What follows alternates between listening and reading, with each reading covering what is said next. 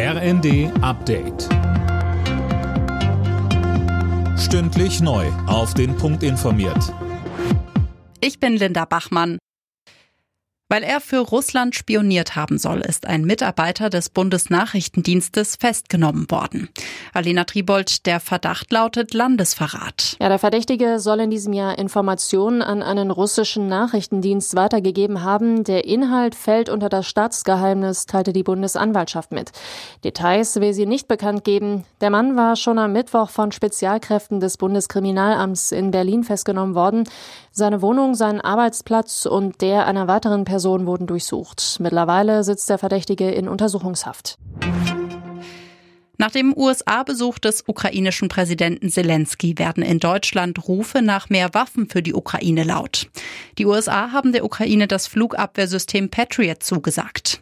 Außenministerin Baerbock fordert, die Luftabwehr der Ukraine weiter auszubauen. Sie sagte, Deswegen werden wir im Bereich dessen, was wir geliefert haben, unsere Iris-T-Systeme ist ja Luftverteidigungssysteme ähnlich wie bei den Patriots, aber im Zuge der Patriots-Lieferung auch bei uns noch mal schauen, was wir weiteres äh, liefern können, weil wir wissen, dass diese Luftverteidigungssysteme Leben retten.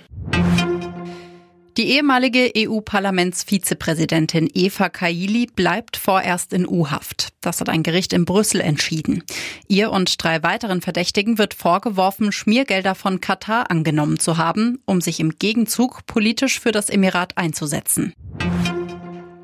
Mitarbeiter einer Hilfsorganisation in NRW haben in einer gespendeten Kiste Bananen 14 Kilo Kokain im Wert von einer halben Million Euro gefunden.